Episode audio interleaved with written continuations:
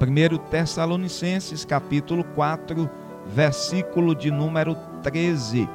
Diz assim: Não quero, porém, irmãos, que sejais ignorantes acerca dos que já dormem, para que não vos entristeçais, como os demais que não têm esperança. Versículo 18. Portanto, consolai-vos uns aos outros com estas palavras. Meus queridos irmãos, nós observamos o apóstolo Paulo escrevendo os irmãos aqui para contornar uma situação, para trazer um esclarecimento acerca da dúvida de alguns irmãos que estavam ali, a respeito daqueles que já tinham partido, a respeito dos irmãos que já tinham é, morrido e não estavam mais vivos. Então, Paulo, escrevendo acerca disto, ele diz né, no versículo 13: Não quero, porém, irmãos, que sejais ignorantes, sem entendimento a respeito daqueles que já dormem. É, alguns pensavam que aqueles que já tinham morrido não experimentariam né, a vida com o Senhor, a nova vida no céu, porque já tinham partido e não encontrariam o Senhor vivos. Né? Nós vemos aqui que Paulo traz bem isso, que ele diz que os que morreram em Cristo ressuscitarão primeiro e depois os que estiverem vivos se encontrarão né, nos ares com o Senhor. Então Paulo traz esta palavra para trazer um conforto, um esclarecimento aos irmãos de Tessalônica. E interessante é que Paulo diz que não sejamos como os demais que não têm esperança. Então, nesta manhã, eu quero que nós entendamos isso. Nós temos uma esperança. Você tem esta esperança da ressurreição em Cristo Jesus. No sentido espiritual, nós já fomos ressuscitados com Cristo. Outrora, Paulo diz aos Efésios que outrora nós estávamos mortos em delitos e pecados, mas Cristo nos vivificou, no sentido espiritual, na posição em Cristo, mas no sentido corporal, nós seremos ressuscitados, né? Aqueles que morreram em Cristo ressuscitarão e aqueles que estiverem vivos serão arrebatados. É um mistério que Paulo fala sobre isso. Mas o interessante é nós observarmos que Paulo está dizendo que os irmãos de Tessalônica deveriam ter esta esperança para não serem como os demais, porque o mundo não tem esta esperança. O mundo está caminhando sem saber o que vai acontecer após a morte. O mundo está caminhando sem ter o entendimento que Jesus é a ressurreição e a vida. Jesus é a primícia dos que morreram e nós é seguiremos o seu exemplo de ressuscitarmos naquele dia. Contanto que Paulo vai dizendo aqui aos irmãos: não quero que sejais ignorantes acerca dos que já dormem, para que não vos entristeçais. Veja que quem não tem esta esperança e morre alguém, um ente querido, ele se entristece porque ele não sabe se ele vai ver ele algum dia. Mas aquele que está em Cristo Jesus, que tem esta esperança, e que aquele que partiu no Senhor, esta é esperança que nós podemos dizer assim: até breve. Até breve Louvado seja o nome do Senhor Jesus, porque esta é a nossa esperança que um dia nós vamos nos reencontrar, até mesmo com aqueles que nós nunca vimos, mas nós só ouvimos na Bíblia ou lemos Abraão, Isaac Jacó. Naquele dia nós nos encontraremos com eles, poderemos conhecê-lo é, vê-los e conhecê-los pessoalmente. Que maravilhoso! E o próprio Senhor Jesus Cristo. Contanto, queridos irmãos, que Paulo ele está dizendo, porque se cremos que Jesus morreu e ressuscitou, você crê que Jesus morreu e ele ressuscitou, que ele está vivo? Então, se nós cremos nisto, ele diz: também aos que em Jesus dormem, Deus os tornará a trazer com ele.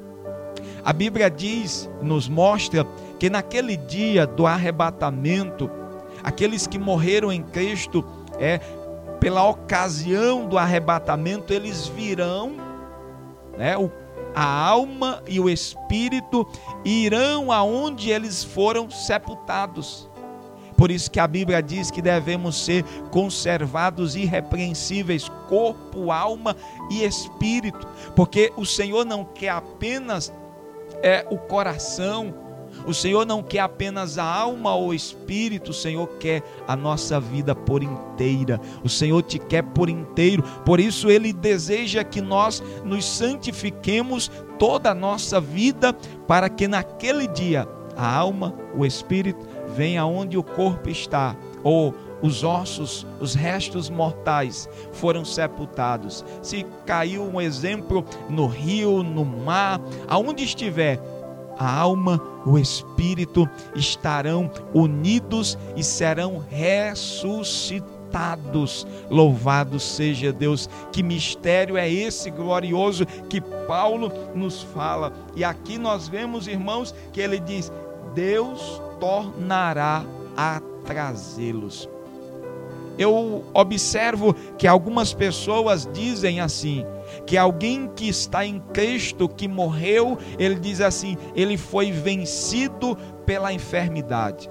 Ele foi vencido pelo câncer. O câncer o venceu, a, a luta o venceu. Não, de maneira nenhuma.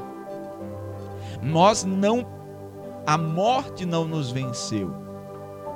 Nós não fomos vencidos pela situação, porque aquele que está em Cristo Jesus, ele apenas foi conduzido, né, como alguns dizem, promovido às mansões celestiais. Então, não é é uma perda, não é, vamos dizer assim, não foi vencido por a, pela enfermidade ou por outra coisa. Não. Ele foi promovido. E logo, logo, ele será ressuscitado com Cristo Jesus. Então, observe que o Senhor diz assim, versículo 15: Dizemos-vos, pois, isto pela palavra do Senhor.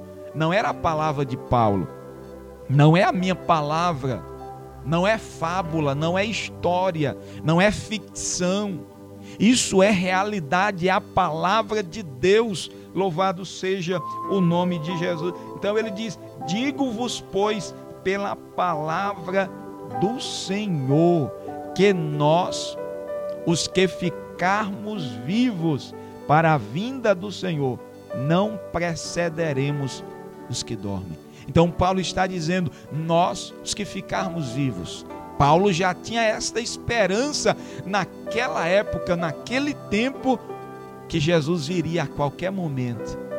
Você ainda tem esta esperança que Jesus vem a qualquer momento. Você está esperando Jesus agora, ou você não espera mais Jesus?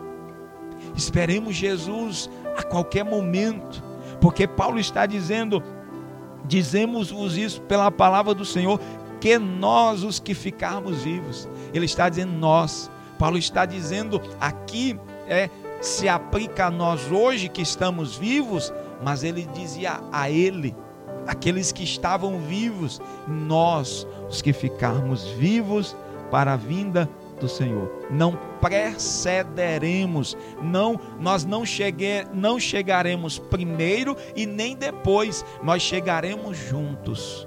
Essa é a beleza. Talvez você é, observe que nesse momento aqui todos chegaremos juntos. Porque no mundo tem aquilo de chegar primeiro. Quem chegou primeiro recebe um prêmio tal. Quem chegou por último não recebe nada. Não, no céu é diferente. Nós chegaremos todos juntos. Que glória! Nós chegaremos juntos e receberemos a coroa junto, seremos premiados, seremos é, coroados pelo nosso Deus ali juntos.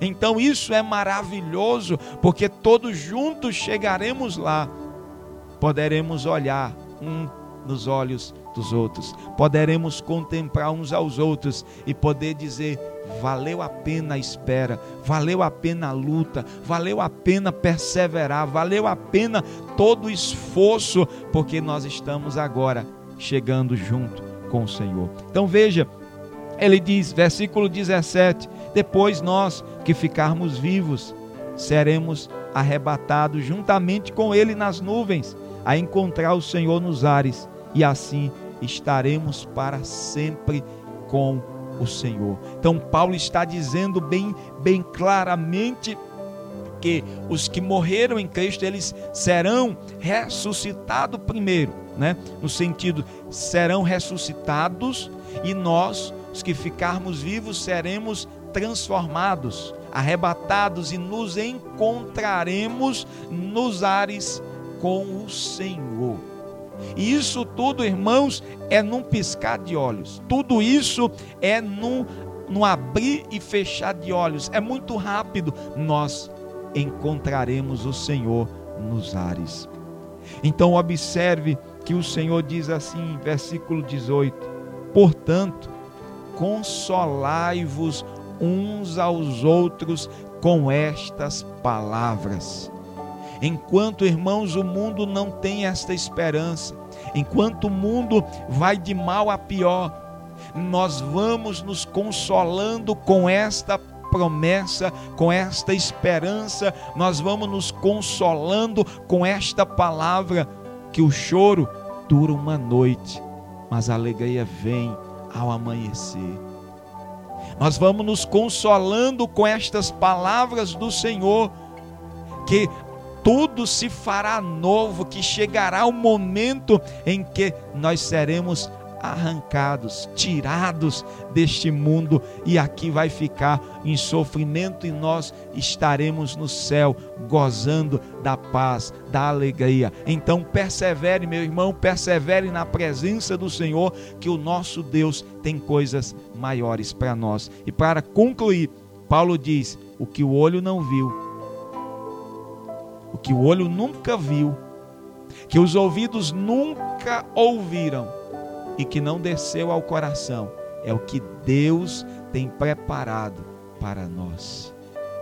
Por ocasião do arrebatamento, nós vamos desfrutar coisas maravilhosas, coisas lindas, ouviremos coisas inefáveis que Paulo diz que ouviu quando foi arrebatado ao terceiro céu, mas não foi permitido que ele dissesse. São coisas que nós vamos ouvir. Então persevere, porque o Senhor tem prometido e ele é fiel para arrebatar a sua igreja. Mas persevere, não não desista, que esta esperança possa estar viva no teu coração. Então vamos orar em o nome do Senhor.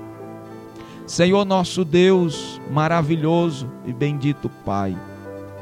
Nesta manhã, Senhor, nós oramos a Ti. Não sei, Pai, se alguém tem perdido esta esperança, tem perdido a percepção que o Senhor virá a qualquer momento, no abrir e piscar de olhos. Pai querido, que nesta manhã esta esperança ela possa ser renovada em nosso coração. Que esta esperança seja renovada na vida do teu filho. Talvez se alguém, Pai, está talvez entristecido pela perda de alguém que dormiu no Senhor que partiu no Senhor, mas que ele seja confortado nesta manhã, sabendo que breve nos veremos lá. Pai, no nome de Jesus, que o teu Espírito Santo venha trazendo esta convicção para aqueles que não têm mais. Como os ouvintes, os leitores da epístola de Pedro, Pai, que já diziam, já não acreditavam, porque já havia passado muito tempo e tudo permanecia do mesmo jeito. Quantos estão assim pensando que o tempo tem passado, as coisas têm piorado, onde está a promessa da vinda do Senhor? Mas nós nos renovamos em Ti nesta manhã, Senhor. Renovamos-nos e queremos nos santificar, estar preparados para a Tua vinda, Senhor. Que assim como aquelas cinco virgens prudentes, ó Deus, estavam preparadas, aguardando o noivo, que nós estejamos aguardando, não nos preparando, mas preparados. Pai, no nome de Jesus, que haja nesta manhã renovo, haja nesta manhã fortaleza, haja nesta manhã consolação por intermédio da tua palavra. Pai querido, no nome de Jesus, nós oramos.